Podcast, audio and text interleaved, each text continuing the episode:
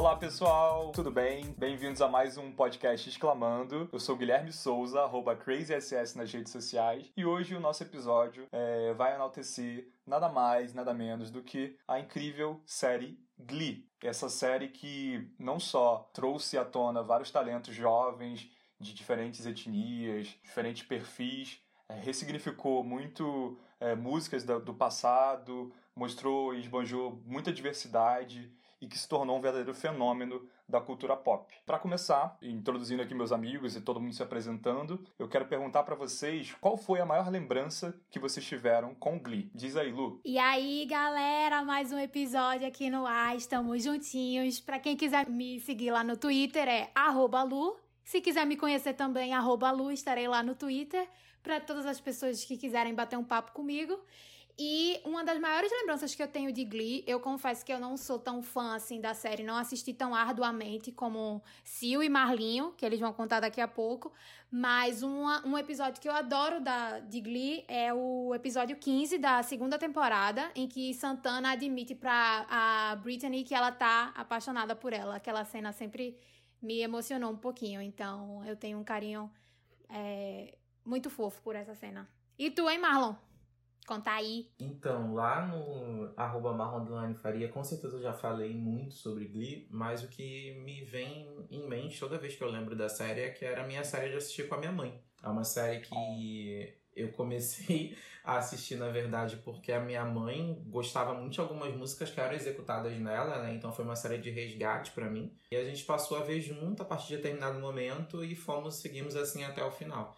Então acho que essa é a minha maior lembrança com o Glee. Boa. E você, Sil? Então, gente, oi, eu sou o arroba Silvestre Mendes e acho que a maior lembrança que eu tenho em Glee é olhar aquele episódio piloto e ficar impactado. Eu lembro até hoje a sensação que eu tive ao assistir a, a metade do episódio, parar e pensar o que que eu tô vendo, sabe? Tipo, o que, que é isso? Que série é essa? E o quanto ela foi acabou sendo especial para mim, tanto naquele tão distante de 2009, né, quanto até o último episódio de 2015. Foi uma série que me acompanhou em vários momentos, então o primeiro dia que eu assisti, eu lembro até hoje. Eu, gente, eu lembro muito que, né, a série foi, ela começou lá em 2009.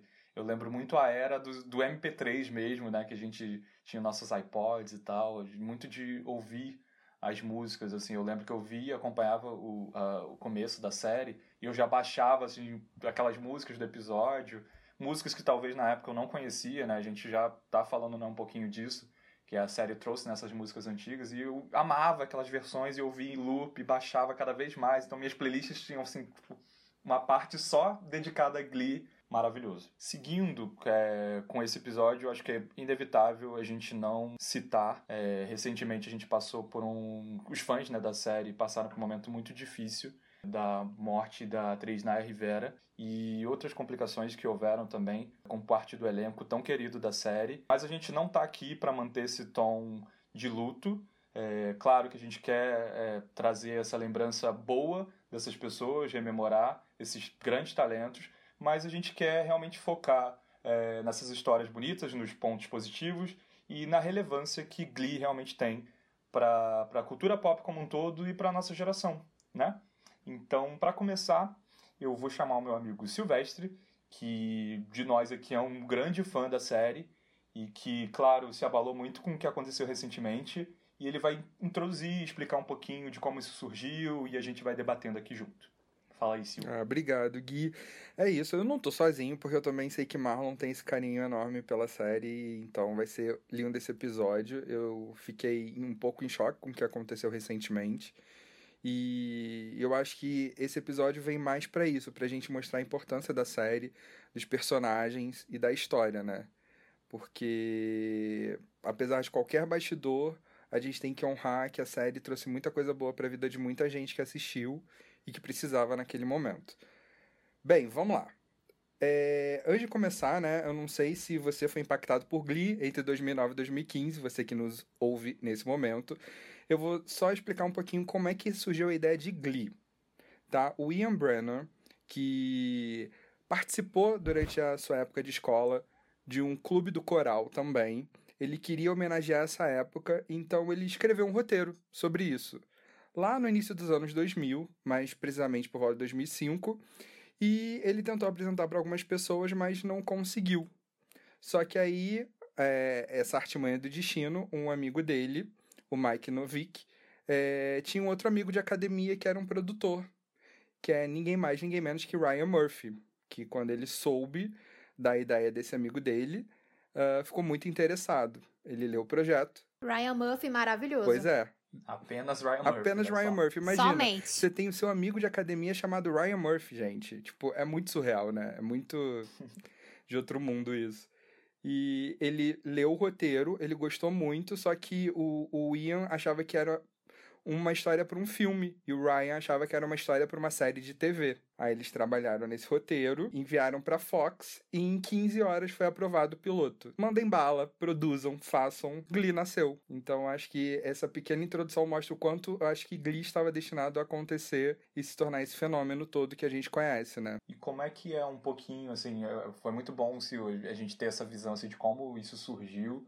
É, mas eu acho que vale a gente pontuar aqui no episódio para a galera que talvez não acompanhou, que viu assim muito esporadicamente ou que sabe o que foi Glee, mas não entende propriamente qual é a história. Vocês conseguem contar pra gente assim mais ou menos a sinopse de do que se trata a história de Glee propriamente? Assim, em linhas gerais, Glee se trata da história de um grupo de losers do colégio McKinley High, que fica em Lima, Ohio. Do tipo, imagina o fim do mundo dos Estados Unidos, é de lá que eles são. E desse pequeno colégio tem esse professor de espanhol, Will Schuster, que decide revitalizar o Glee Club, porque ele teve a, o momento mais feliz da vida dele foi quando ele participou do Glee Club, na, na, do mesmo colégio na época.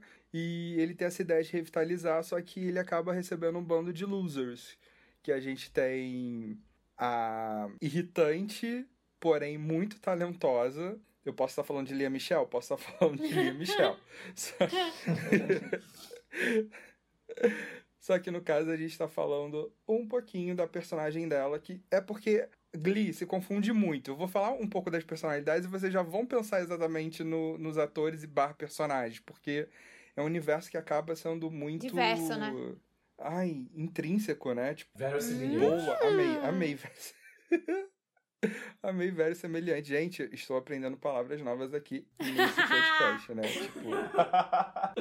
Então tá, vamos lá. A muito talentosa e irritante Rachel Berry, que era interpretada por Lia Michelle, né? Tem um talento enorme, ela é apaixonada por musicais e ela acha que o Glee Club pode ser esse passaporte para ela estourar em Nova York na Broadway. Nós também temos o Kurt Hamel, que foi o Chris Colfer que interpretou brilhantemente, que seria o outro lado da moeda da Rachel, sabe? Tipo, ele claramente é um gay afeminado que ainda está dentro do armário para ele e para o pai no início da série. Nós temos também a tão talentosa quanto Mercedes Jones, que sabe o quanto é incrível vocalmente e, né, e que não quer ficar no background, não quer ser só uma backup singer, sabe? Ela não quer ficar ali só no fundo, só que ao mesmo tempo que ela sabe o quanto ela é boa, ela duvida do quanto ela é boa. É meio que antagônico isso, mas acaba sendo um pouco da personagem dela, né? A gente também tem, nesse início, o Kevin McHale. Ele faz o Art e que ele é um cadeirante. E até então, assim, vale ressaltar que a gente não tinha séries que abordavam muito essa coisa de ter um personagem principal, vamos dizer assim, ali no núcleo central, que com alguma deficiência, né? E ele acaba participando ali do Glee Club também. E a gente tem essa imagem desse, desses personagens muito típicos que acabam sendo losers do colégio. Por isso que eu falei que era um bando de losers. Posso fazer uma contribuição? Claro, por favor. É que o, o, o Kevin, ele. É porque assim, ele não era um ator conhecido antes de Glee, né? Então, para que ninguém ache que é um cadeirante que estava ali interpretando, ele não é cadeirante. Ah, e a dificuldade de fazer Glee é que eram muitos números musicais em que ele dançava com a cadeira de rodas. Né? Tinha muita marcação cênica em Glee. Né? Era, os, os números de música eram muito bem coreografados. Então, acho que para todo mundo tinha uma dificuldade muito grande, mas para ele tinha uma dificuldade ainda maior que era fazer isso tudo, passar essa emoção estando numa cadeira de rodas, né? E convencendo de fato que ele era um cadeirante, que em nenhum momento. Eu confesso que quando eu terminei a primeira temporada, até fui pesquisar quem era o Kevin McHale para saber se ele Sim. de fato era cadeirante. Quando eu descobri que ele não era, eu fiquei muito chocado, porque assim, é a, a, interpretação dele é incrível com, enquanto pessoa com deficiência. Até nas turnês, né? Na turnê que o, o Glee fez, se não me engano, em 2009, 2010, eu não me recordo agora é, tem, a, tem apresentações icônicas dele, né? E ele se apresenta na cadeira de rodas também, sim, né? Sim, O palco é projetado pra cadeira de roda dele, assim, tipo. Isso. O desenho do palco serve sempre tem rampas, sabe? para ele poder uhum. passar. Isso. As limitações, assim, que a, que a cadeira coloca para um ator, né? Porque não tá só no que tá no texto, mas também muito no postural mesmo, porque a gente, né, nós que não temos deficiência física nesse sentido, a gente tem um jeito de se posicionar na hora de sentar, a gente tem os movimentos né, perfeitos. E ele poderia cair ali, né, num, por engano, numa tentativa de, de, de se organizar, se orientar ali na cadeira, mas não, ele realmente assim, encarnou um perfeito deficiente físico, ele convencia muito dessa, dessa perspectiva da deficiência e usava muito isso a, a, favor dele na interpretação. Eu acho que é um dos atores menos comentados de Glee, mas ao mesmo tempo é um dos que para mim teve uma dificuldade assim, um, na verdade, um nível de dificuldade muito alto para superar. Sim. Uma outra curiosidade sobre ele, né, é, é, que ele era de uma boy band chamada NLT e ele sabia, né, por conta, acredito, do trabalho dele da boy band, ele sabia dançar muito bem, né. Mas teve toda essa questão de conseguir adaptar essa habilidade dele dançar com a, com a questão da cadeira, né? E de manter ali eh, toda a história do personagem. Enquanto outros atores ali da série, que a gente vai acabar falando aqui durante o episódio, é, que tinham um talento vocal absurdo, acho que não sabiam dançar nada. E, e aí foi uma luta, assim, durante a série para eles conseguirem aprender as coreografias Sim. e fazer os episódios. E, e assim, aproveitando já que você falou isso, tem duas coisas. Uma que eu lembro que o Zach Woodley, que era o diretor de coreografia, ele falou que no princípio a maior dificuldade para ele também era gravar as cenas em que o do Kevin, que fazia o art, não tivesse batendo ao ritmo da música. Porque normalmente você fica fazendo isso, ele não pode. As pernas dele têm que ficar ali paradas o tempo inteiro. Então no início ele teve muita dificuldade com isso e existe uma música do Michael Jackson, o Scream, que é a única que ele dança. Tava no plot do personagem dele, mas teve um momento que a gente conseguiu ver ele dançando na série. Foi breve, mas aconteceu. É, a gente tinha também a Dina, né, que interpretava a Tina, que, do núcleo central ali, né, que iniciaram a série, que era uma personagem muito curiosa. Não sei se você tem a mesma percepção que eu, mas eu sinto que no início eles não sabiam muito o que fazer com ela. Depois até que ela foi se encontrando mas eu senti que, assim, se, se tem algum defeito nessa primeira formação, para mim, era o desenvolvimento do personagem dela. Eu sinto que ela ficou um pouco perdida ali no meio do caminho. Eu concordo. Eles não sabiam. Eu acho que eles queriam ter uma personagem com os atributos dela, mas eles não sabiam como desenvolver essa personagem, sabe? Eu sinto Sim. que eles ficaram com muito medo, porque ela começa sendo uma personagem que tem um problema de gagueira, né? Ela fala toda é, tímida e a gente descobre eventualmente que ela nunca teve esse problema, que ela usava esse problema para meio que aparecer um pouquinho, sabe? Eles não, uhum. não conseguiram construir uma personalidade pra Dina Yushkovitz. O sobrenome dela é meio estranho. Eu confesso que eu não falei o sobrenome justamente para fugir dessa cilada aí. Mas eu, eu sinto. É, e tem uma coisa que é engraçada, porque ela é amiga da Lia Michelle da época da Broadway. Ela é um baby Broadway. Acabou que ela poderia ter sido muito bem explorada por ter dotes vocais e eles não souberam como fazer, infelizmente. Pois é. E aí, fechando essa galera da primeira temporada ali, os centrais, a gente tinha o Corey Murphy, que infelizmente deixou a gente em 2013, né? Acho que todo mundo lembra, foi uma das perdas mais tristes que a gente teve, porque, claro, todas as perdas foram muito tristes, mas ele a gente estava com a série em andamento. Acho que proporcionou ali, de certa forma, essa perda, apesar de muito trágica. Foi, uma, foi tão catártica que a gente teve um episódio em que os personagens e atores estavam se despedindo do personagem dele e ao mesmo tempo se despedindo do ator, né? Que deixou a gente de um jeito muito triste. Eu não sei você, Sil, mas eu, na época, tava muito fiel à série, assistindo certinho ali. E para mim foi, com certeza, um dos episódios mais tristes. Eu acho que eu sei, lembro de cor, assim, as falas desse episódio. O The Quarterback, que era o a posição em que o Finn Hudson, né, o personagem do Corey Murphy, jogava no, no, no, futebol americano. E realmente foi assim: os musicais foram os mais impactantes, os atores estavam extremamente emo emocionados e a, ver a Lea Michelle ali cantando, né, se despedindo, do noivo dela, né? E ao mesmo tempo do personagem, que era a versão da Adele de Make You Feel My Love, foi a música que ela cantou. Pra mim, uma das situações mais delicadas. Eu não sabia se eu chorava pelo ator, se eu chorava por ela. Foi realmente muito, muito triste. Eu posso dizer que eu comecei a chorar no momento que eu dei o play, ao momento que o episódio acabou. Foi isso que você falou. Ao mesmo tempo, a gente se perdeu muito nesse episódio entre ficção e realidade, né? Porque eram os personagens se despedindo e eram os atores se despedindo, né? Eu lembro até hoje que eu fiquei, mais uma vez, Glee ensinou muita coisa, inclusive que a gente não, não sabe lidar direito com, com a perda, Sim, com a morte, total. né?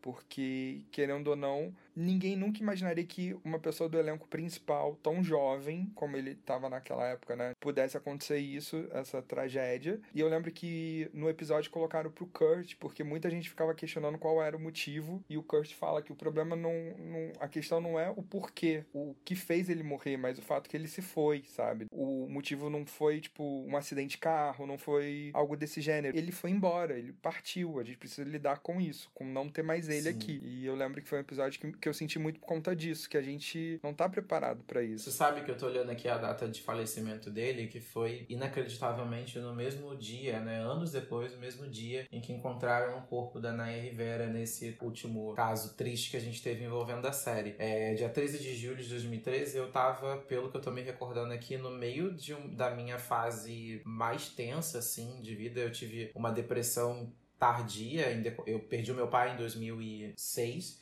e eu meio que dei uma atrasada nessa, na, né, em, entender o que tinha acontecido e tal. Isso tudo veio à tona para mim em 2013. E foi bem assim nesse período. Então eu lembro quanto eu usei essa, essa série e esse episódio também para digerir um pouco do que estava acontecendo comigo, sabe? É, você falando agora veio muito claro assim na minha cabeça a, a importância que, que não só que a série teve, mas também que eu dei a ela na minha vida através dos ensinamentos que ela trazia. Acho que apesar de parecer uma série muito inofensiva, eles tocavam em, em alguns pontos que, para mim, enquanto jovem ainda nessa época, foi realmente muito certeiro. Assim, eu, eu me senti muito compreendido com Glee, sabe? É, e esse episódio em especial foi um que me marcou muito. Sim, eu te entendo. que coisa linda. É. Porque eu lembro até hoje quando eu recebi a notícia e, tipo, e essa avalanche de coisas, assim que a série me ajudou a processar também. Na vida é isso, é, acaba sendo que a gente é protegido o tempo inteiro sobre esse, esse assunto, né? Quando acontece, a gente nunca sabe, a gente não sabe como lidar direito. Uhum. E, e, meio que foi, foi um, um, um, luto de, de todos os fãs juntos e, e, elenco e todo mundo. Meio que foi uma comunhão ali de perda e todo mundo tentando entender como superar. Então, querendo ou não, é, é a série ensinando mais uma coisa, sabe? Mais um ensinamento ali que Glee trouxe pra gente. É verdade. Outro ponto, englobando isso que vocês estão falando, assim, acho que dessas mensagens de, de ajuda, de apoio, é, tem mensagens de aceitação, sexualidade, tem de, de a diversidade que a gente já citou, tem muita coisa, né? De cada episódio sempre tem uma coisinha ali pra gente refletir, apesar das músicas, apesar dos personagens que parecem ser muito para quem julga assim de fora, quem não conhece muita série, parece ah, muito, uma coisa muito bobinha e tal, mas não, sempre tem uma coisa muito relevante pra gente Sim. poder pensar. É, um ponto que eu acho legal de Glee é que até os personagens que teriam aquele estereótipo de ser os valentões, os, os que são uhum. cruéis, com os, com os tidos como losers e tal, é, a série também mostra né, que eles são humanos também, que eles têm uma série são de problemas, uma série né? de questões.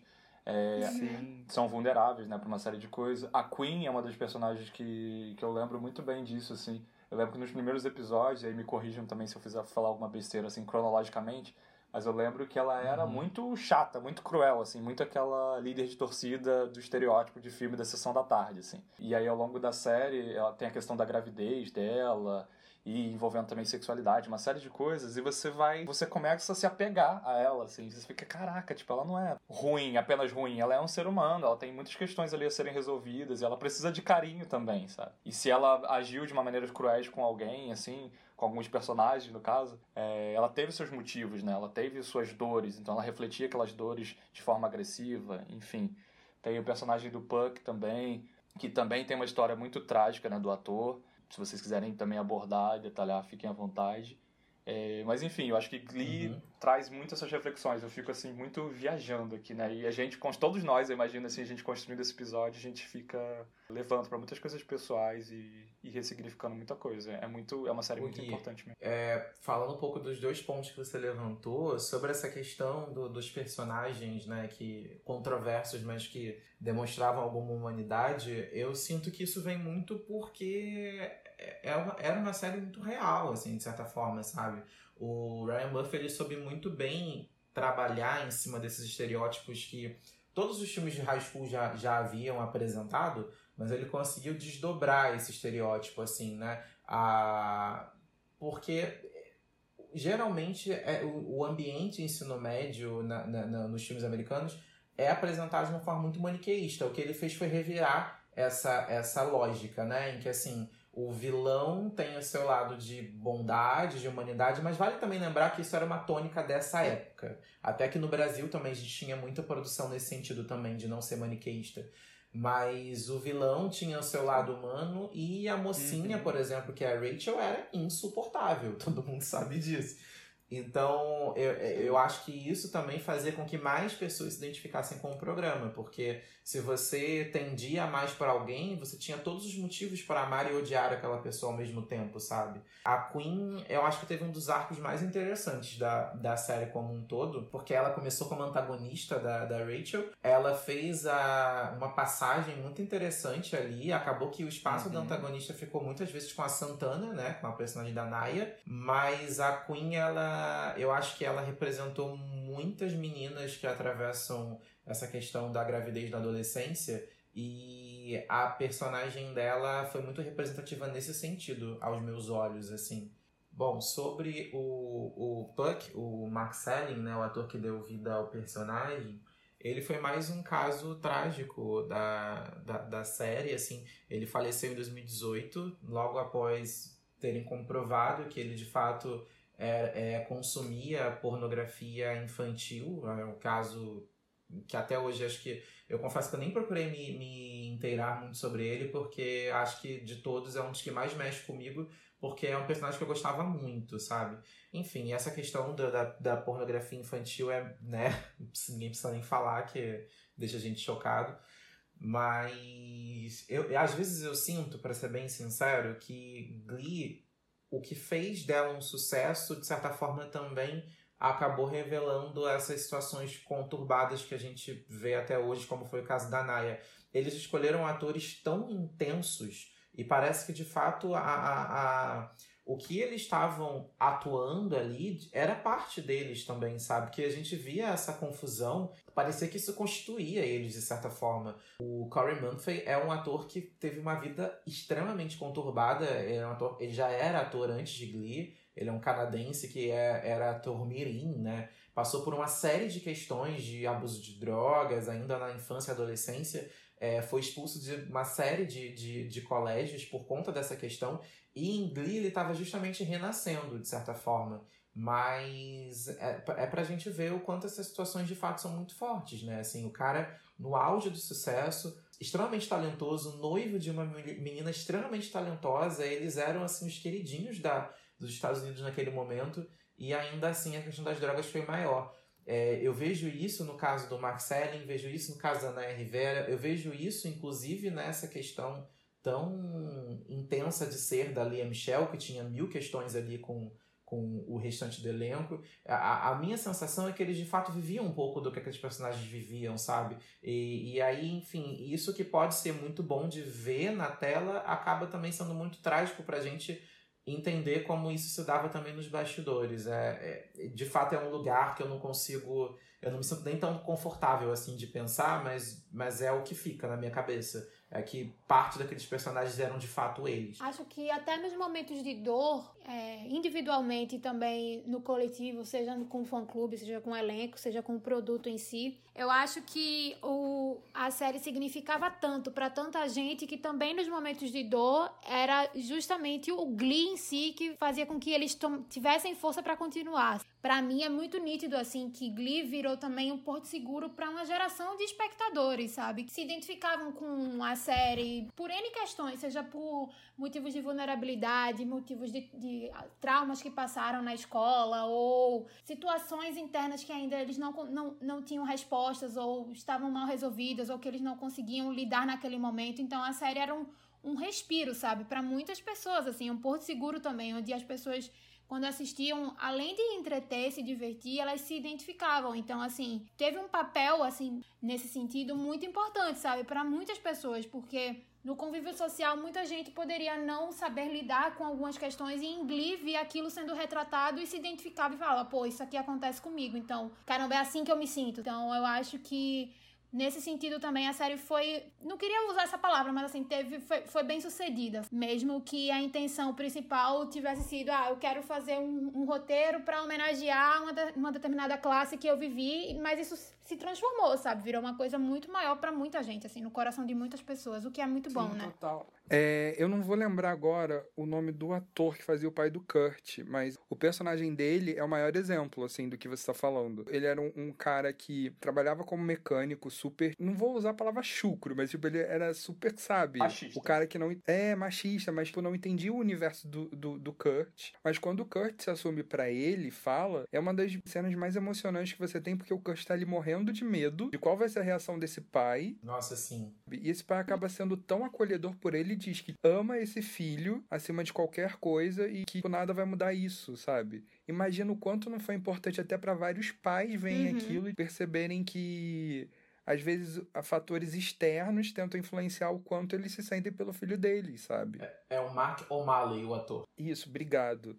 Porque eu lembro que quando eu vi essa cena, eu obviamente chorei, óbvio, mas que eu fiquei tão chocado eh, de que eles estavam seguindo um caminho completamente oposto que as séries Sim. normalmente fazem, sabe? Que eu já esperava que uhum. o Kurt ia ser super humilhado, que poderia ser colocado para fora de casa. Todo, toda essa coisa que Sim. a gente já viu em outras uhum. séries, né? Foi o oposto, ele foi super acolhido e um monte de. Nossa, foi linda aquela cena. É, além de todos esses momentos memoráveis, né? Personagens que trouxeram várias questões pra gente refletir. A gente não pode deixar de falar do impacto que Glee teve no mercado musical mesmo, assim. Claro, se tratava de uma série drama barra comédia barra musical, mas que a cada episódio, né, tinha um sé uma série de, de cenas, né, de musicais mesmo, e essas músicas iam para na época, né, pro iTunes, para enfim, para plataformas digitais que existiam e eram verdadeiros fenômenos. Logo no primeiro episódio, é, Don't Stop Believing é, virou top 1 do, do iTunes norte-americano. Então, o quão isso foi assim significante, revolucionário, se tratando de uma série e do chart, né, como um todo, da Billboard. Então, por favor, relembrem músicas que, que bombaram, momentos que vocês que marcaram, né, durante a série nesse sentido. Ah, acho que dá para falar desde o primeiro episódio, quando a gente tem aquele é, essa revisita de Don't Stop Believing do Journey, né? Que para mim virou a música definitiva da série. Uhum, não, e é impressionante, também. assim, o, é, cara, eu não conhecia essa música, não tenho vergonha de falar, porque depois veio, veio uma galera dizendo não. que, nossa, como assim? Eu já tinha ouvido falar do Journey, claro, mas eu não conhecia a canção. E depois eu fui escutar a versão original, achei muito boa também, mas Cara, a emoção que eles conseguiram colocar nessa interpretação, acho que os vocais, da, da principalmente da Amber Riley, né, da Mercedes ali, é incrível. Essa música, ela Sim. ficou muito marcada na minha memória, né? À toa que ela foi executada a exaustão na série, né? Algumas Sim. vezes ali foi Sim. cantada. E também foi a, a música que eles apresentaram em várias performances deles em programas da TV mundo afora e nos shows que eles fizeram também da turnê com, com os musicais da série, né? Eu acho que esse é, é o que mais me marcou, assim, para ser sincero. Mas é claro que o, o, impacto dela vai muito além, né, do, do, do seriado em si. Eu uhum. tava na pesquisa por episódio numa matéria de 2012, então assim, faltavam ainda três anos de Glee. Eu li que Glee estava comemorando sua duzentésima música no Hot 100 da Billboard. Então assim. Meu Deus. Eles estavam na metade, coisa. né, da, do que foi a série. Então, assim, considerando o Gleecast, uhum. que é como a gente tem até hoje nas plataformas digitais, né, é, o artista ali vem como elenco de Glee, considerando o elenco inteiro como um artista, cara, eles provavelmente são líderes, assim, de tudo. Eu, não, eu confesso que eu não tenho esse dado, mas se do centésima música, né, ali em, em 2012 ainda, uma série que foi até 2015, é, é, realmente muito impressionante, assim. E em 2010, apenas um ano depois da estreia da série, já tinham batido o recorde dos Beatles na Billboard. Só para trazer uma comparação. Uhum. Quão gigante a série foi, sabe? Tipo, só bateram é. os Beatles. Aliás, Beatles isso. que tiveram um episódio especial, a gente vai comentar depois. Sim. É, eu lembro que da primeira temporada existem algumas interpretações assim que tipo, eu sou muito apaixonado. Take a Bow da Rihanna, que ganhou uma versãozinha, eu sou eu completamente essa louco. Essa versão é incrível. Tem também Nowhere, Nossa. que ganhou uma outra roupagem. Ficou Nowhere tão... é Jordan Sparks? Uhum. Nossa, eu lembro. Jordan Sparks com Chris Brown. Pra você ver, Jordan Sparks existia ainda. Não, pra mim virou a definitiva, tá? Inclusive, a, é a Lea Michelle cantando, né? Pra mim ficou melhor do que o original. É a Lea Michelle. Sim, não, essa versão é, é incrível. Eu acho que, assim, a gente teve filme do Queen e tudo mais, mas a versão de Glee de Somebody to Love, eu acho que. Sim. Né? Não precisa dizer nada, que ajudou a revitalizar um pouco o retorno de Fred Mercury e Queen pra vida de todo mundo. É o legal de Glee é que gera até essa polêmica, né? A gente se apega tanto à versão que eles fazem que, dependendo das nossas opiniões, a gente acaba gostando mais do que as músicas originais. Por exemplo, no meu caso, eu gosto muito de Grease, o filme, o musical. E eu amo You Are the One That I Want. A versão de Glee dessa música, pra mim, barra original. Eu sei que eu vou ser muito criticada, mas assim, eu adoro a versão de Glee. Uma coisa que a série fez muito bem, eu acho que teve. Ela promoveu o encontro de gerações. Você não imaginaria, por exemplo, em 2009, a partir de 2009, 2010, que era quando o pop norte-americano tava bombando para vocês verem. 2009 foi quando o clipe de Single Ladies de Beyoncé, por exemplo, tava estourando, sabe? Era um viral. Então a gente também tinha, assim, é, a gente tinha o, o, a Rihanna, por exemplo, no topo das paradas também. A gente tinha a Nicki Minaj, a gente tinha esses nomes consolidados na música pop atual, né? No caso. Eles já gravavam músicas do rock dos anos 80, sabe? E que você ficava abismado, assim, por exemplo, não só do Journey, mas assim, tem o Aerosmith, por exemplo, tem do Alice Cooper, tem também do The Police, tem também do. Tem Kiss do Kiss, obrigada. Também, e além, muito mais além dos anos 80, a gente tem também regravações dos Beatles, sabe? E músicas clássicas dos Sim. Beatles. Então, assim, é, era. É, trazia muito, acolhia muito, né? A, a, os adolescentes, principalmente, porque era o público. Não era o público-alvo, mas era o que tinha audiência, assim, maior da série, né? Então era muito legal, assim, pelo menos para mim, que tive na minha infância é, acesso a, a ícones do, da música dos anos 80, né? Que meu pai promovia e muita gente gostou. Nossa, total. Eu tava aqui lembrando do, do episódio em que o Puck descobre que a Queen tá grávida. Na verdade, é porque assim, a série teve tanta reviravolta, gente, que a gente às vezes confunde algumas plots. Mas, se não me engano, era, era esse mesmo contexto em que ele canta Beth do Kiss pra Queen numa versão muito diferente, que assim, é, é, é esse caso que virou pra mim a versão definitiva, sabe? Assim, porque como você tem o apoio de um, do, do texto ali, né, da história, então acaba que aquilo mexe muito com você. E essa versão, eu, eu, eu conhecia essa música é, com Glee, como sempre, eu fui atrás do original, porque Kiss é uma, Kiss é uma banda que eu realmente não, não tinha tanta, tanta interface. E, cara, é, é a versão incrível que eles conseguiram fazer, trazendo um, um, uma canção de um nicho completamente diferente né? para tipo, esse contexto. Sim, sim. É, e com essa plot por trás ficou sim. incrível. E de fato o nome da criança era Beth, né? Então ficou perfeito. E o Puck também, você falou, você mencionou ele, então eu, eu lembrei aqui de uma música que ele. de uma versão que ele até fez, que é do, do Bruce Springsteen, né? Da, daquela música No Surrender. Então, assim, uhum. são ícones, assim, né? E Bruce Springsteen, pra quem não sabe, inclusive, é um ícone da, do, do rock norte-americano, que, nas palavras de Jennifer Lopez, é o maior rockstar que pisou aqui nessa terra. Então para vocês terem ideia, assim, de como Glee tinha uma variedade, assim, de gêneros, né, musicais. Não é, óbvio que eles já tratavam diversos, assim, né? A gente tem performances icônicas também é, da música pop. Inclusive, tem episódios só dedicados a ícones da música pop.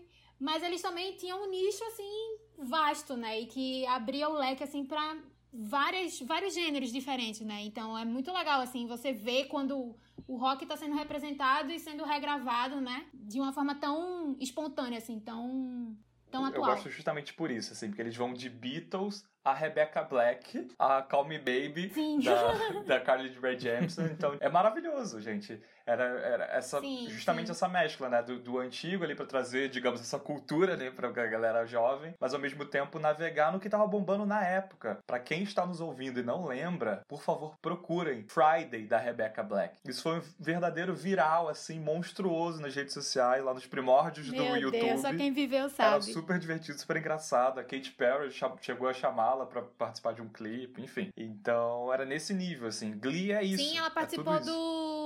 Do Let's Friday Night, se não me engano. Isso. Então, gente, é Isso, é memorável, assim, e essas versões sempre ficavam muito boas, muito divertidas, e como Marlon bem trouxe, assim, é, o quão incrível era eles, por mais aleatório que fosse a música, ou mais significante que fosse a música, eles conseguiam ressignificar e contextualizar muito bem pra, pra história, assim, então ficava ainda mais legal. Chegou um momento em que a gente escutava música que um artista lançava, vai, Katy Perry, Beyoncé, eh, Lady Gaga, e que a gente já se perguntava como seria a versão de Glee. Sim, Sim, sim. Chegava sim. aquele momento que a gente já, já queria saber, tá, como é que Glee vai fazer isso? Ou vai refazer essa música? Isso foi muito legal. Eu adorava quando eles faziam piada também com esse contexto do, do cenário pop. Tipo, eu lembro quando refizeram Applause da Lady Gaga e que foi aquele álbum super controverso, né? O Art, O Art Pop. Pop. E que o episódio era exatamente assim também. Tipo, inclusive o clipe.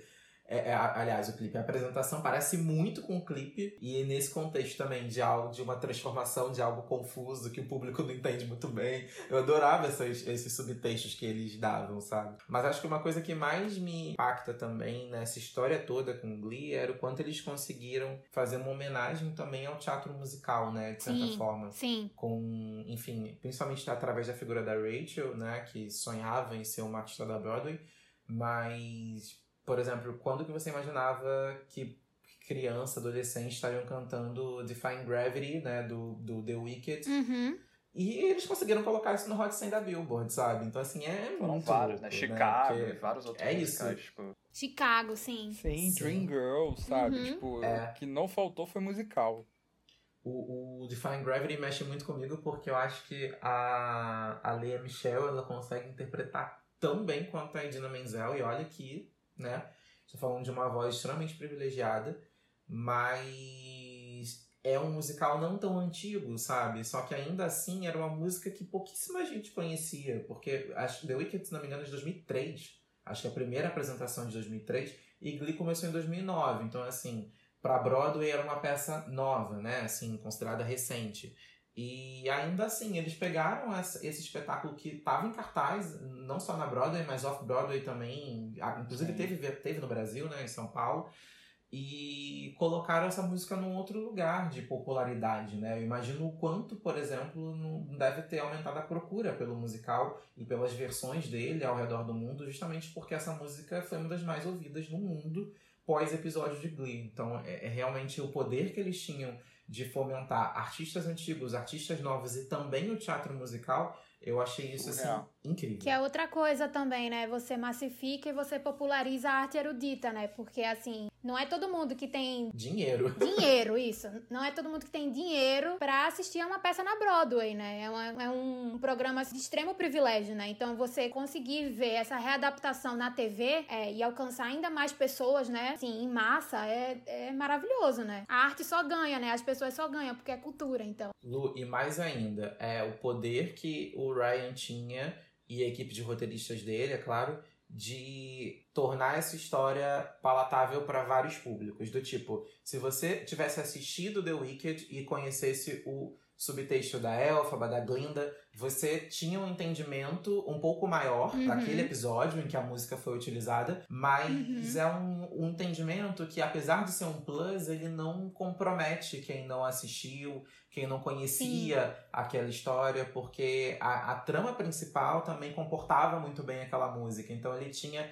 umas camadas de compreensão que eu achava muito legal. Tinham coisas que eu via ali que, assim, por eu conhecer muito daquele espetáculo, ou por eu gostar muito daquele artista, eu tinha a minha compreensão, mas, cara, eu olhava minha mãe assistindo que não conhecia aquilo tão bem assim. E a compreensão Uhum. dela tava ótima, ela ela tava super bem na camada, né, Sim. de lógica ali que ela alcançou. Eu acho que isso, na realidade, é que explica o fato de terem ganhado tantos prêmios, porque assim, É, para mim, um, um, uma, uma série, um filme, ele realmente se torna grandioso quando você consegue explicar para todo mundo, sabe? E fazer com que as pessoas brinquem Sim. ali na interpretação. Cada um vai tirar um pouquinho né, das suas experiências pessoais daquela história. Acho que isso. Uhum o que fica, assim, desse seriado para mim. Sim. Todo esse fenômeno de Glee, né, que a gente tá tratando aqui muito bem, e ainda mais nesse nicho da música, é, ele não para só aqui, né? Teve as músicas originais da série, como Loser Like Me, Get It Right e outras, que também bombaram nos charts por aí. Depois eles entraram em turnê mundial, também teve isso, né? Esse fenômeno deles, dos atores saírem dali e irem para estádios, lotarem estádios no mundo inteiro, na Europa, enfim. Arenas famosíssimas também, a O2 Arena de Londres teve data extra, foi um fenômeno. Que fenômeno. E, e, enfim, viraram filme também, eles ganharam um filme que abordava né, um pouco dessa turnê e do sucesso ali dos fãs. Filme em 3D, então... Glee 3D, eu lembro disso vai muito além da série. Eu tenho DVD, eu tenho o, o Glee Encore em casa. Eu lembro desse DVD. Na casa da minha mãe, né? Virou reality show, também não podemos deixar de falar do reality show, não é mesmo? Nossa. Eu tenho uma história com o Glee Project, sabe? Com esse reality show. Para, quem não sabe, o Glee Project foi um reality. Eu não lembro se ele foi da segunda pra terceira ou da primeira pra segunda, mas eu arrisco dizer que foi da segunda pra terceira. Foi da segunda pra terceira. É, né? O seriado fez tanto sucesso, era tanta gente querendo também um lugarzinho ali pra, né? colocar a cara no sol, que eles criaram esse concurso em formato de reality show que escolher um personagem novo para Glee, um ator que ia entrar de fato como personagem regular na trama, né? Acabou, cara, que assim, foi meio confuso, porque quem ganhou ganhou um personagem, mas um segundo ator que tinha ficado em segundo lugar no concurso, se não me engano, acabou ganhando um pouco mais de projeção. Mas um que nem ganhou é que virou fixo, que é o caso do, do Alex, se não me engano. Isso, Alex Noel. O Alex, que se não me engano ficou em quarto, quinto, não lembro muito bem da posição dele, mas ele é que virou personagem regular, foi a história que de fato se desenrolou melhor. E principalmente ali depois que os, o núcleo principal das primeiras temporadas estava se dissolvendo, eles estavam começando a renovar os atores, ele ganhou muito espaço, né? Até pela abordagem de ser um, um a o personagem dele, se não me engano, passava por uma questão de transexualidade antes mesmo, de transgenia, na verdade, antes mesmo é, dessa pauta ficar tão em voga, né? Então eles foram tiveram muito cuidado ali também no trato com o assunto. E eu achei legal que, assim, ele foi muito ele no, no Glee Project e eu sentia que o personagem, na verdade, era o ator, sabe? Isso me encantou demais, assim.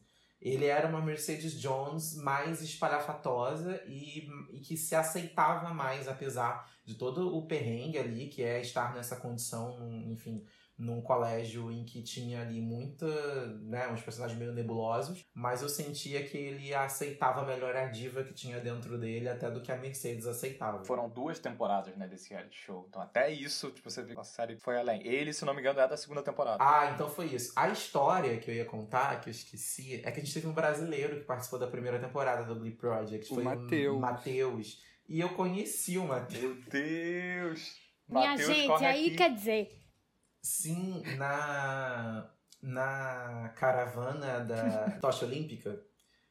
Sim. Eu tava passeando por Copacabana e juro que eu não tinha ido para ver a passagem da, da, da, tocha, mas de fato coincidiu o horário. E aí virou um carnaval, né? Quando passou. E assim, eu vi uma pessoa pulando, igual a pipoca, pulando muito. e aí quando eu, parei para tentar, assim, era ele. Eu perguntei, porque, tipo, fiquei muito curioso. E era de fato ele, assim. E provavelmente estava passando uma temporada aqui no Brasil, porque pelo que eu entendi no, no, no, reality, ele não mora aqui, ele mora nos Estados Unidos há muito tempo já. Mas foi muito engraçado, porque eu realmente torci muito por ele no, no reality. Gente, ó, tá vendo? Eu lembro do Matheus. Aí, Matheus, fica aqui o nosso alô. Matheus. Um beijo, um abraço para Matheus. E falando em Matheus, e falando em todos esses talentos que, que estavam lá na série desde o começo, essa galera que entrou com reality show, enfim, todo mundo que passou por ali, por onde andam essa galera, hein, gente? Vocês sabem o que esses atores, né, essa galera principal, o que, que eles estão fazendo hoje? O Chris Colfer, ele virou autor de livros infantis, ele já escreveu uns seis livros, e o Great Gustin, para quem é fã de super-herói, que dá aquela olhada na CW, já deve ter visto que ele está sendo o Flash. E eu acho que a gente vai ainda ver o personagem por muitos e muito tempo na nossa tela. E você, Lu, você sabe por onde anda mais essa galera do elenco de Glee? Bom, eu sei da Amber Riley, né, que fez a Mercedes Jones, que tem uma voz maravilhosa. Para mim, ela é, inclusive, uma das maiores vozes de Glee. É uma das minhas favoritas. Eu adoro as interpretações que ela faz. Eu sei que ela continua fazendo filmes. E o último filme que ela participou foi o Infamous, que foi lançado esse ano. Que ela contracenou, inclusive, com a Bellator. Mas eu acho que quem pode dar ainda mais informações e curiosidades sobre o elenco é Marlinho. Então, vamos falar da protagonista, né? A Lea Michelle, ela não teve lá um pós-Glee muito bem sucedido. Ela tentou carreira como cantora, né? Lançou aí Cannonball, que foi um single, acho que o single que mais fez sucesso dela, pós Glee. Eu cheguei até a baixar na época, eu tava um pouco empolgado, porque eu acho ela muito talentosa, mas a música era extremamente genérica, aquele tipo de música que poderia estar tá aí no, no disco, na, no, no B-side de qualquer cantora. Não tinha muita identidade dela, era mais gritado do que cantado, sabe? Acho que faltou talvez ela entender que o mundo pop, né, a parte Glee, é, exige um pouco mais das pessoas, assim, sabe? Não é só ter muito talento. Na verdade, às vezes a pessoa tem até muito talento, mas não consegue estourar. É mais você entender de fato que tá ali, né, sendo sucesso no momento e tentar trilhar um pouco aquele mesmo caminho. E ela não, não deu certo. Eu lembro de uma apresentação até no, no programa dela, em The Generous, dela, que foi meio triste, assim, não, não, não pegou, sabe? A plateia meio apática. Depois disso, ela fez Screen Queens, né? Que foi a série da, do próprio Ryan Murphy, inclusive, que teve relativo sucesso, até porque o elenco era bem estrelado. A gente tinha a Emma Roberts, a gente tinha o Nick Jonas, a Ariana Grande. Então, assim, era muita gente para levar público, Sim. mas não teve uma vida útil muito longa também, né? Então, a Lia Michelle foi basicamente isso. Ela chegou a fazer alguns showzinhos com o Darren Criss, que é o próximo que eu vou comentar agora. Maravilhosa! Eles são muito, muito, muito amigos. Eu não sei se essa amizade perdura até hoje, mas pelo menos assim, nos primeiros anos pós-seriado, eles continuavam muito próximos. Eu acho que de fato foram dois personagens que mais despontaram ali na série, né? Ela como protagonista desde sempre e ele meio que entrou para fazer uma participação, assumiu ali um lugar super importante na série, pegou para ele e botou no bolso. Darren, depois de Glee, eu acho que ele, ele, ele é a única pessoa que a gente pode dizer que de fato virou um grande ator e faz mais sucesso até do que durante Glee. Porque o Darren pós-Glee, ele fez American Crime Story, a segunda temporada, é que ele... O, o assassinato, assassinato, de, Gianni Versace, ele faz justamente isso. o assassino. E o ele Andrew? tá incrível na série, incrível. incrível. Foi incrível. indicado a todas as premiações possíveis, ganhou o Globo de Ouro, se não me engano. Ou Globo de Ouro ou Emmy. Globo de Ouro. E de fato, cara, esse garoto é sensacional, né? À toa que o Ryan coloca ele no bolso e leva para todos os projetos dele, né? Porque esse ano ele também estrelou Hollywood, que é a do Ryan Murphy, uma série Na do Netflix. Netflix. Uhum. Não... Vejam, por favor, Hollywood, muito pois bom. Pois é. Ele não é o ator principal em Hollywood, mas Hollywood, eu, eu, sinto pelo menos que é uma série que tem um protagonismo muito dividido ali. Acho que todo mundo acaba sendo um pouco protagonista. Mas o papel dele é, é, é incrível. E é meio que um reencontro com o Glee também, que o personagem dele tem um pouco essa pegada dreamer, sabe? Eu, eu gosto muito de ver ele nesse lugar, porque é um lugar que ele joga muito bem. Só uma coisa do Darren Criss que eu preciso falar. Eu me tornei admiradora, assim, dele, justamente no American Crime Story. Eu assisti em 2018, maratonei no fim de semana e fiquei impressionada com a atuação dele. Quem ainda não assistiu American Crime Story, Versace, tem na Netflix, assistam. É muito, muito, muito bom. Mas o que eu queria falar do Darren Criss é que, assim, ele se destacou tanto pós-Glee que ele se tornou um, um, artista renomado, assim, sabe? De, de, com muito respeito, assim, pelo, pelo, pelos atores de Hollywood em si, né? Porque além do Globo de Ouro que ele ganhou, ele também ganhou um prêmio de prestígio. Ele ganhou o SAG Awards de 2019, em 2019. Ele se tornou uma figura,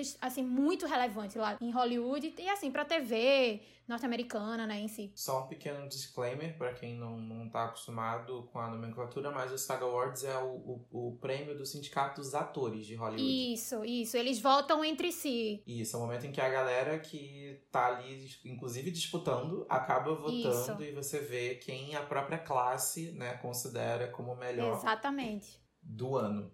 Uhum. É... E aí, seguindo essa lista com um nome que eu acho um dos mais difíceis de falar desse elenco, que é o da Melissa Benoist, é isso, Silvio? Eu falo Melissa Benoist. Ok. Porque eu não sei se é origem francesa. Eu lembro que uma vez ela falou numa entrevista e agora eu não me recordo, desculpa. Oui, mon amour. Ela seguiu um passo muito parecido, na realidade, com o do Grant Gustin, né? Ela tá lá na CW fazendo a Supergirl. Não é exatamente uma série de muito sucesso, mas é uma série muito nichada né, que tem ali o seu público específico, mas antes disso, ela teve a experiência do fracasso e do sucesso, porque no mesmo ano ela fez um filme muito ruim e um filme muito bom. Ela estava no elenco de Uma Longa Jornada, que é mais um Nicholas Sparks da vida, né? É, pessoas brancas quase se beijando na capa. É isso. E não fez nenhum barulho. Acho que o único filme do Nicholas Sparks, na realidade, que acabou tendo alguma relevância foi o querido John mesmo, depois Um Beijo.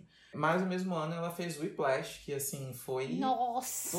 total cavalo azarão, assim, ninguém dava nada por esse filme. Eu lembro que eu assisti esse filme numa sessão tipo de 10 para meia-noite no para quem é daqui do Rio, no Itaú, que é um cinema que costuma exibir muitos filmes de arte aqui no Rio. Assim, um, dois meses antes do Oscar, tinha a menor ideia de que ele tinha alguma chance. E assim, maravilhoso. Ela tem uma participação muito pequena, mas eu entendo que ali também foi um pouco que sabe? Vamos para o seu teste de fogo? Vamos saber se era só em Glee que você mandava bem, sabe? e ela segurou, né, atuando ali com Miles Teller, né? E isso foi tudo pré-Supergirl, né? Depois ela emplacou ali com essa personagem e tá até hoje nesse papel. Sim. Você assiste Elite, não é? Assisto. Então. Só os fãs de Lucrécia Online. Segundo o IMDB, o Kevin McHale fez uma participação nessa última temporada. Oi? É, ele tá aqui como Bill McKinley em Elite. Ok, eu vou rever. então fica aí curiosidade para os fãs de Elite que o Kevin McHale fez uma participação. E segundo o MDB, né? Vai saber. Bom, como o elenco de Glee é enorme em todas essas temporadas, indas e vindas de integrantes. A gente ficaria aqui muito tempo, né, citando o que, que essa galera tá fazendo é, atualmente. Teve gente que foi citada aqui que, que escreveu livro, teve pessoas que nós não citamos que que fizeram autobiografia. A Amber também, não só cantora e atriz, ela também virou ativista de direitos civis lá dos Estados Unidos. Ela tá ali trabalhando pelo Black Lives Matter também, muito importante. Tem alguns atores que a gente consegue ver como Sim. dublando, né, alguns filmes também, animações. Dois atores que a gente não comentou muito no programa e que são super importantes. Primeiro é o Matthew Morrison, que assim, Sim. Né, ali um dos fios condutores da série. ele faz o professor que acaba juntando essa galera toda. E ele é um ator, assim, renomadíssimo da Broadway, sabe? É, é, é, bom que as pessoas saibam disso, porque ali no, no seriado ele estava completamente fora da zona de conforto dele, atuando com TV, porque o Matthew é um ator de teatro. Inclusive, quem quiser caçar apresentações dele no YouTube tem várias, várias. Tem uma dele com a Lia Michelle, inclusive no Tony Awards, se não me engano, de 2011, que foi logo um pouquinho depois ali no segundo ano de Glee, em que eles cantam juntos e termina com ela apresentando Don't Rain on My Parade, que é assim incrível. Tudo bem que a melhor apresentação de Don't Rain on My Parade para mim é da Santana, da Naya Rivera, não é, não é a da, a da Lia Michelle. Ok, obrigado. Mas, é, é, até então, até a Naya Rivera cantar essa música na série, era muito impressionante a apresentação da, da Rachel Berry, né? Assim, parece que, é, que a música tinha sido escrita para ela. E eles cantam essa música no Tony Awards, inclusive ela manda um beijinho ali pro Jay-Z que tá sentado do lado da Beyoncé na primeira Essa cena é muito maravilhosa, cara! É. Oh, ela olha assim, tipo. E a Beyoncé dá um sorrisinho assim, meio que. Hum, Poxa. Morra.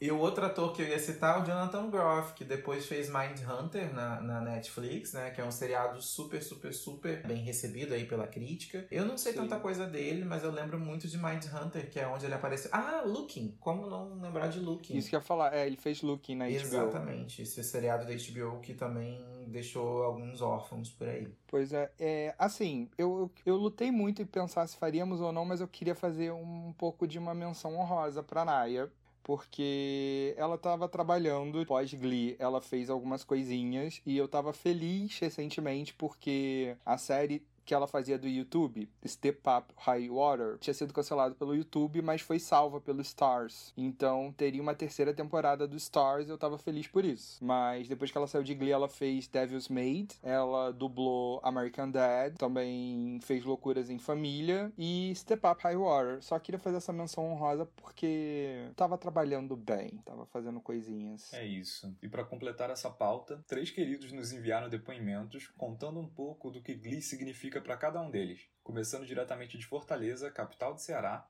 com o escritor e fotógrafo Camila Cerdeira, que também trabalha com teatro musical. Arroba Camila Cerdeira no Instagram. Tudo com C. Diz aí, Camila. Glee é uma série que é bem complicado falar, porque a gente sabe que Glee tem problemas, era um, é uma série problemática, tanto no roteiro quanto nos bastidores. Mas a verdade é que enquanto ela estava passando, não era essa a minha preocupação da maior parte do tempo. Glee foi uma série que apresentou a ideia de que pessoas estranhas conseguem ter seu lugar e podem ser aceitas. E, pelo menos falando por mim, Glee teve um papel muito importante porque ela se apresentou na minha vida na época que eu tava saindo do armário. E ver uma série de sucesso que tem personagens LGBT abertamente foi importante para mim. A personagem da Santana foi muito importante porque a minha jornada de autoaceitação aconteceu junto com a dela. E eu acho que esse é realmente a importância de Glee. Agora da Bahia para o mundo, Mayra Menezes, atriz, cantora, DJ, essa multitalentosa que você encontra como arroba Mayra Menezes nas redes sociais. Conta pra gente, Mayra, pra você, o que é Glee? Glee pra mim é uma série muito especial, tem um lugar lindo, enorme no meu coração e que deixa ele bem quentinho. É uma série linda, muito bem feita de, e só de ser musical já me ganha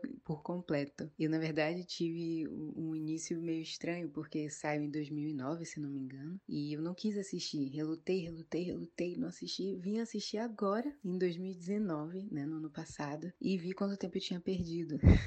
é uma série musical que mexe muito. Acabou que virou um pouco de mim, a série. É um pouco do meu lar, é o meu lar quando eu assisto a série, é, ou quando eu ouço uma música, ou a voz, ou, ou assisto alguma cena, eu me sinto, não sei explicar, é, mas é muito, muito bom para mim. E fala de questões tão necessárias como pessoas transgênero, como pessoas LGBTQIA+, como um todo, é, questão de pessoas com deficiência, é, dificuldades da vida, né, do, da pessoa jovem que vai pra vida adulta. Nossa, eu amo série. É uma série que realmente me fez muito bem de assistir. Chorei muito, muito. Nossa, Ave Maria, só de lembrar de tentar chorar de novo. Mas é isso. É uma série que eu amo muito e eu nunca vou esquecer. E vou botar meus filhos para assistirem, inclusive. Meus filhos ou filhas, o que quer que seja. É super necessário. E ele, aqui do Rio de Janeiro, o jornalista e produtor Gustavo Buna, arroba Gustavo Buna nas redes. O que a série trouxe de mais importante para você? Antes de qualquer coisa, eu preciso falar que o que me atraiu mais em Glee foi a minha vontade de assistir algo que misturasse música, que é uma coisa que eu sou apaixonado, e atuação. Eu amo tudo que envolve atuar, tudo que envolve essa arte. Então, quando você une música e atuação, você faz um, uma série musical muito boa. Esse é o primeiro passo para Glee. Outra coisa que me deixava muito intrigado e, e sempre querendo saber mais, sempre querendo a estar mais atento ao que a série ia trazer era por ela ser muito atual na época. Eu lembro, em se tratando de música, que duas semanas depois, ou menos que isso, a música que era o hit do momento na época tinha uma versão do Glee e cabia exatamente na história. Ela não estava ali só porque era do último lançamento, ela estava ali porque ela tinha um contexto e ela se encaixava na história. Então eu sempre ficava ansioso para ver a versão da música feita pelo Glee. Outra coisa que o Glee me trouxe é a bagagem musical que eu, que eu adquiri e que eu aprendi a apreciar, trazendo músicas que não são da minha época, mas que com a versão deles fizeram com que eu entendesse essa música e procurasse saber mais. O que é Don't Stop Believing, Dream On, músicas icônicas que, que marcaram gerações e que me marcaram. E foi graças ao Glee que eu conheci. Mas sem dúvida, sem dúvida, o que Glee marcou na minha vida é me sentir representado. É sentir em cada diálogo, em cada situação, em cada sonho daqueles personagens um pouquinho de mim. Eu me via um pouquinho em cada um deles. Eu me sentia naquela situação junto com eles. Eu acho que a veracidade que Glee trazia nas suas histórias e nas suas situações situações foi a fórmula do sucesso para a série, porque tudo na minha vida, naquele momento em que a série se passava, era o que eu estava vivendo. E ter aquela companhia, ter aquelas pessoas ali uma vez por semana e acompanhar todo o desenrolar daquela história, sem sombra de dúvidas, foi o que Glee trouxe de mais importante para mim. Ele marcou uma história, marcou minha vida. Foi isso que Glee trouxe para mim. Muito obrigado a cada um desses maravilhosos. E você continue com a gente, pois no próximo bloco a gente vai falar um pouquinho sobre os episódios especiais, recomendações e mais. Não sai daí. Exclamando! E seguindo a nossa homenagem à série Glee, a gente vai falar um pouquinho sobre os episódios especiais, que foram vários. Começando por você, Marlon. Lembra aí de algum que foi bem marcante? Ah, eu vou trazer algo que seja representativo para mim, né? Acho que nem todo mundo sabe desse meu lado, mas eu sou muito, muito, muito fã dos Beatles, mesmo assim. E eu acho que os, o episódio duplo, em homenagem aos Beatles, é o que mais é, me marcou desses episódios especiais. Primeiro porque, não sei se todo mundo tem esse entendimento, mas assim, Beatles, dificilmente você consegue acesso à discografia deles para gravar qualquer coisa, para usar em trilha sonora. É difícil para tudo, assim. Então acho que eles terem liberado pro elenco de Glee foi um pontapé inicial aí para até depois essa discografia cair finalmente nos serviços de streaming. O Beatles demorou muito tempo pra gente conseguir escutar no Spotify, Apple Music, etc. E foi logo depois que Glee gravou. Esses dois episódios foram importantes para mim além de trazerem músicas tanto lado A quanto B-sides do, do, da banda, eles também foram muito bem construídos, sabe? Acho que foram os episódios mais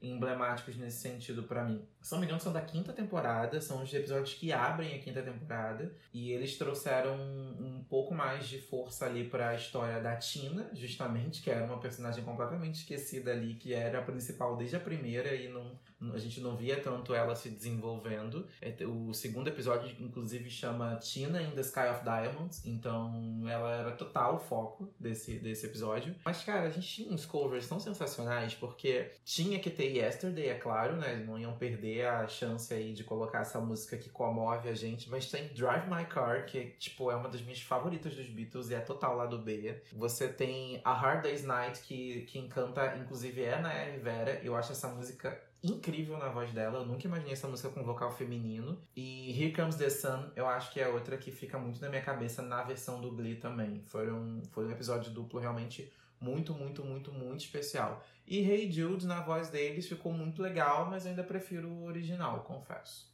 Além de Beatles, a gente teve Madonna também. É. Sim. Então, porque The Power of Madonna foi logo na primeira temporada, sabe? Gente, eu, eu lembro que eu conheci um pouco de Madonna, eu nunca fui um grande fã da Madonna, mas eu, por exemplo, não conhecia, é, Borderline eu conhecia, mas Open Your Heart, que foi um, um mashup que eles fizeram, que ficou incrível, e eu fui depois ouvir a música original, sabe? E eu acho que esse episódio foi tão bonitinho, a forma com que eles trataram as músicas da Madonna, e eu acho que foi muito importante pra apresentar realmente a grande rainha do pop, assim, pras pessoas. Porque a Madonna todo mundo já ouviu falar aquilo, uma, uma música ou outra, mas o jeito com que eles construíram a discografia junto com as histórias, como o Marlon falou lá atrás, eles conseguiam fazer um fio condutor tão bonitinho. Nesse episódio eu achei que foi perfeito. Eu lembro de ter escutado gente comentando assim: Nossa, viu que música incrível de Glee, aquela Like a Prayer.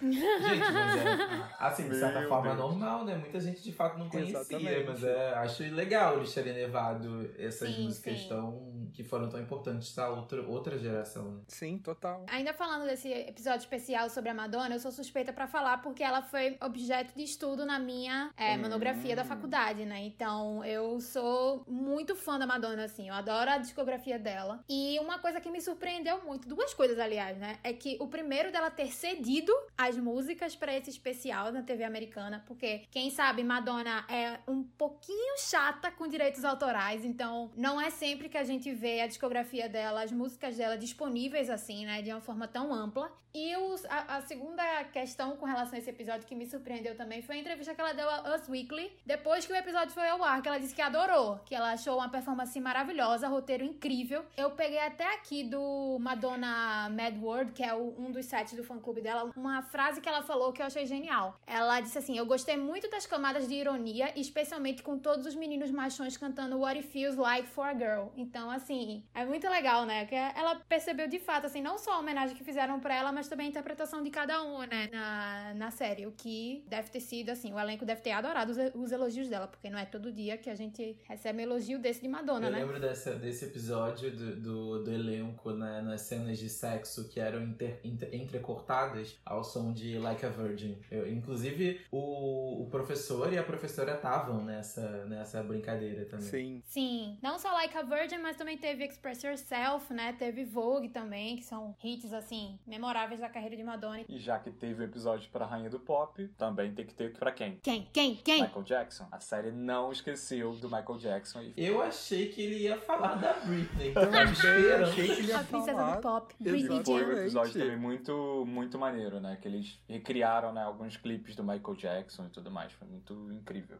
A gente precisa dizer que foi nesse episódio que a melhor música, o melhor dueto já feito dentro da história de Glee, que foi entre Naya Rivera e o Great Gustin. Entendeu? É o de Smooth Criminal. Eu tô aqui Porque, batendo gente, palma com cuidado pra não estragar a gravação. Smooth Criminal. Smooth Criminal, inclusive, os fãs de Michael Jackson vão me matar. É a melhor música que Michael Jackson já fez, tá? A linha de baixo que essa música tem, A nenhuma Luísa outra música na indústria isso. pop vai ter. Eu sempre falo isso, não é não, Marlon? E o mais legal é que eles pegaram essa linha de baixo e transformaram num, num- numa linha de Violoncelo. violino.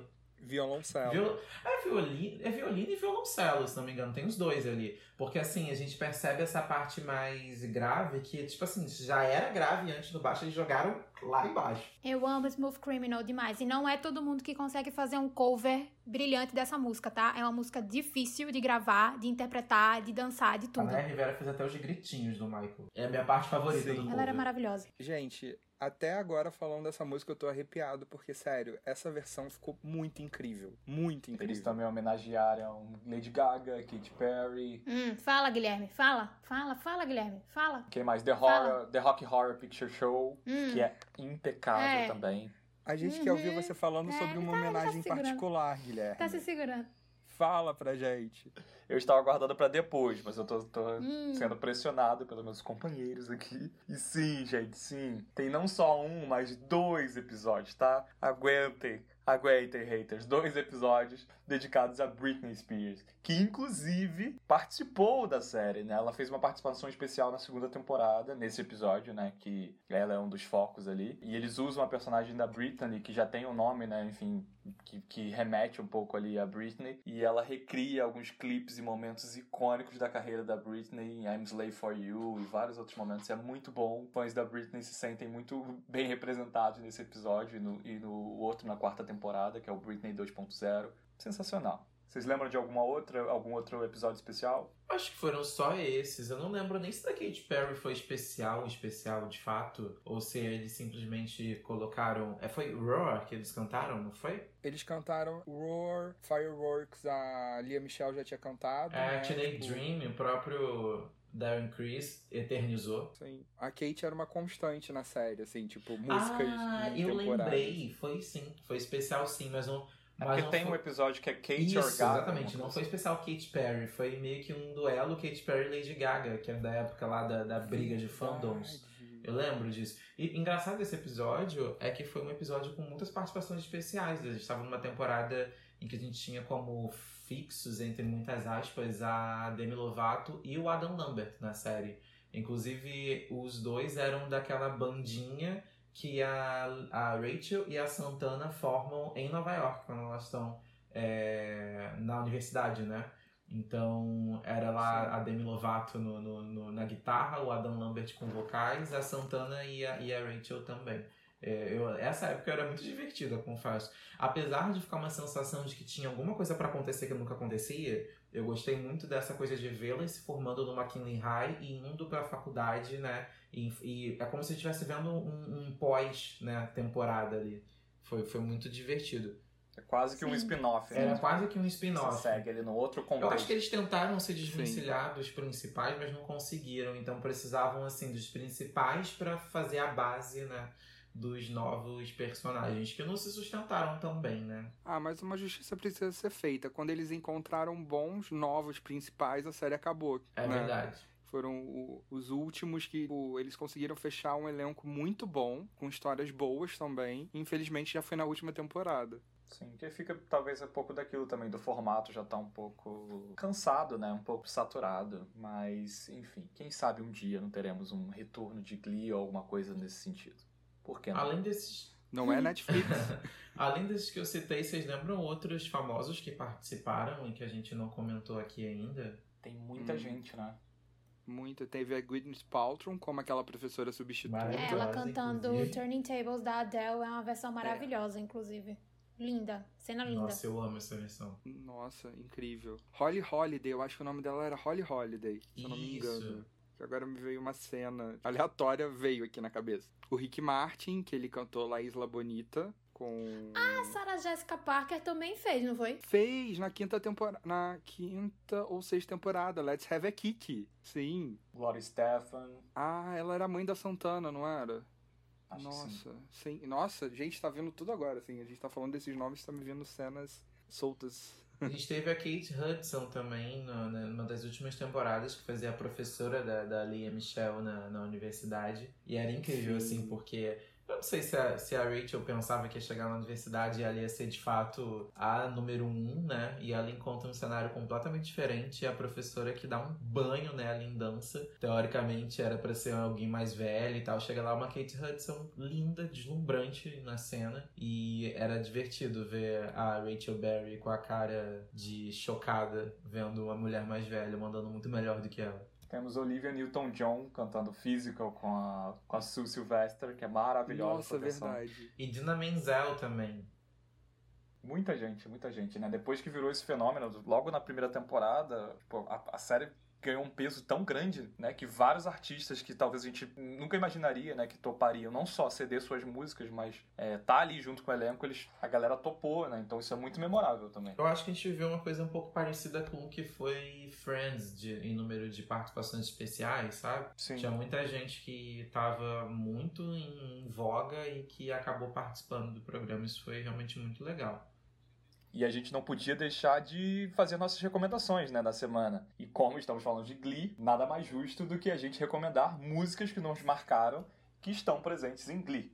Vou começar comigo mesmo, já que vocês me forçaram a falar né, lá anteriormente dos episódios da Britney. É, eu acho que os momentos que mais me marcaram, claro que é muito suspeito de falar e muito óbvio eu falar, mas são os episódios da Britney que me marcam por motivos óbvios. Mas uma performance específica é a do Archie, né, que é esse personagem que a gente falou cadeirante, sofria bullying ali de diferentes maneiras, e ele faz uma performance de Stronger da Britney, num período ali da série, logo, se eu não me engano, que ele tava entrando pro time de futebol americano, enfim, ele tinha uma relação, então ele tá ali no, no campo de futebol americano da escola, e tem toda uma performance muito legal, e, e você atrelar, né, com a letra da música pra vivência do personagem dele, naquele contexto, eu achei bem interessante, uma sacada muito boa da série. É, diz aí, Lu, qual foi a música que mais te marcou? É, tem duas músicas, assim, na verdade, que eu lembro bem quando eu assisti Glee, que é And I'm Telling You I'm Not Going, que foi a Mercedes Jones que fez a- essa interpretação, né, que é a Amber Riley, que essa música, na verdade, é da Jennifer Holliday. Ela é um- não é uma música atual, ela é uma música que já tem um tempo. Eu adorei a interpretação dela, achei muito, muito linda, mas eu sou suspeita pra falar, porque, como eu já mencionei, ela é uma das minhas vozes favoritas assim, na série. E eu já mencionei também no início do episódio, que é You Are the One That I Want, que é a versão deles de Glee, ou de Grease, perdão.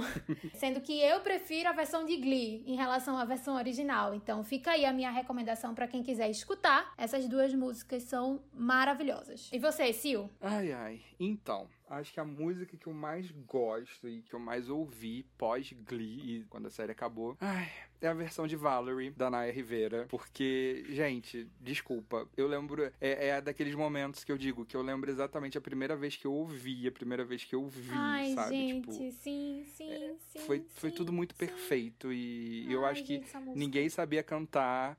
Amy Winehouse como a Naya Rivera, sabe? É isso. Nossa. Eu não vou mudar minha indicação porque era essa. Eu não vou trocar. Porque eu ia indicar Smooth Criminal e a gente já comentou, eu troquei pra outra da Naya e era exatamente essa. Já tá super defendido pelo Silvestre, só vou acrescentar que uma coisa que. Uma curiosidade ruim nesse, nesse caso, né? É que assim, eu tinha uma sensação muito estranha quando eu ouvia essa música, porque apesar dela não ser original da Amy Winehouse, mas ela ficou muito famosa na voz da Amy Winehouse, vendo a Naya cantar, eu, sabe, sentia alguma coisa ali, assim, porque é uma música alegre, mas ao mesmo tempo eu lembrava muito da Amy. E agora pensar que a gente perdeu a Naya também, sabe, isso junta com aquelas sensação estranha ali, enfim. Mas é, é um musicão, né, cara? É um musicão. É uma música que eu acho que explodiu pro mundo, de fato, depois de Glee. Uhum. É, eu acho que realmente é a música que eu mais escutei depois que, que a série acabou, inclusive. Acho que não teve um aparelho celular, um MP3, um qualquer tocador de música que eu tivesse que essa música não tivesse presente e na versão de Glee. E é isso, assim, acho que é um dos maiores legados de Glee, essa música, para ser bem sincero, assim, é, é... eu não sei explicar o porquê que essa música pegou tanto, mas acho que a Santana precisava de uma música mais para cima também, Uhum. sabe? Uhum. E essa música, acho que era essa- a música para cima da Santana. Eu realmente tenho memórias muito boas. Casou muito. E a versão da Naya realmente é muito bonita, é maravilhosa, assim. E acho que eu vou aproveitar o que o Sil acabou de falar, que é, ninguém conseguiu interpretar a Amy House tão bem, na verdade, nessa, na versão dessa música. É, e lembrar que até a Adele fez o cover dessa música e realmente eu, Luísa, fiquei mais comovida, na verdade, com a versão da Naya. Então é, é realmente uma interpretação fabulosa. Bruno Mars cantou também, Uhum. mas não adianta. Uhum. Então, já que a gente falou isso, vamos também falar Black to Black, que a Naya também fez e ficou incrível também. E pronto, a gente já falou duas interpretações, por favor, escutem. com todo esse carinho que a gente quer registrar aqui pela Naya e por todo esse elenco maravilhoso. Espero que todos os fãs de Glee tenham se sentido minimamente bem representados nesse episódio. Pra nós foi extremamente prazeroso, né, a gente relembrar e a gente ainda tá aqui, né, relembrando muita coisa dessa série icônica, quão significante ela realmente foi. E a gente tava conversando muito antes da gravação como a gente tá com vontade de rever. Eu, particularmente, tô louco pra maratonar. Quem não viu, quem quer rever, tá na Netflix também, então, por favor, maratonem, comentem com a gente. Lembrem de seguir a gente nas redes sociais, a gente é arroba exclamando, né? Lembrem que sem o ezinho inicial, então exclamando. Falem com a gente, é, comentem sobre os episódios favoritos, os personagens favoritos, qual música que a gente acabou esquecendo, qual personagem que a gente não se aprofundou tanto, e quem sabe a gente não volta aqui no futuro com outro episódio falando mais um pouquinho sobre Glee. E eu vou fazer um pedido também muito legal pra vocês nas nossas redes sociais, pra vocês mandarem áudios é, comentando o que vocês mais gostaram do episódio, o que vocês recomendaram, reclamações, enfim, que a gente quer botar vocês aqui falando com a gente. Um beijo, muito obrigado. Me sigam também, CrazySS. E é isso. Beijão. Despeçam-se, pessoal. Acho que esse episódio foi trouxe várias sensações pra gente, né? A gente tá com saudade, muita saudade da Naya, porque ela representou muito pra todos nós. Ao mesmo tempo, o Glee também queria retratar a alegria. Então, espero que esse episódio tenha trazido um pouco de felicidade e aquecido o coraçãozinho de vocês que estão escutando.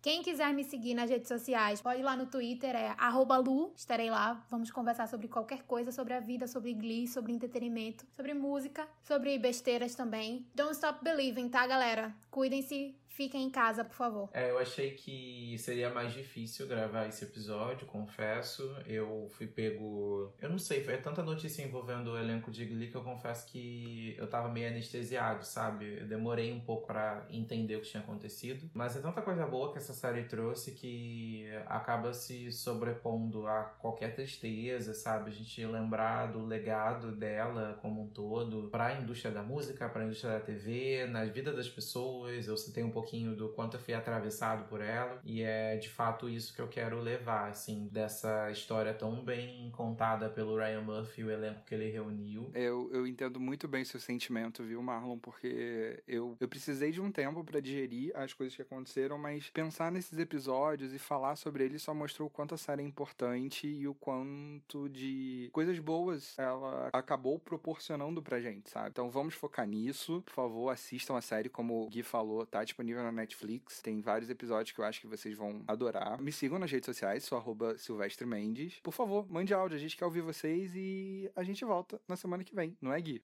É isso, toda quarta-feira em todos os streams, Spotify, YouTube, Deezer e onde mais você quiser, no nosso site também, exclamando.com.br podcast. Beijo, beijo, beijo e vamos lá, gente, todos. Don't stop believing.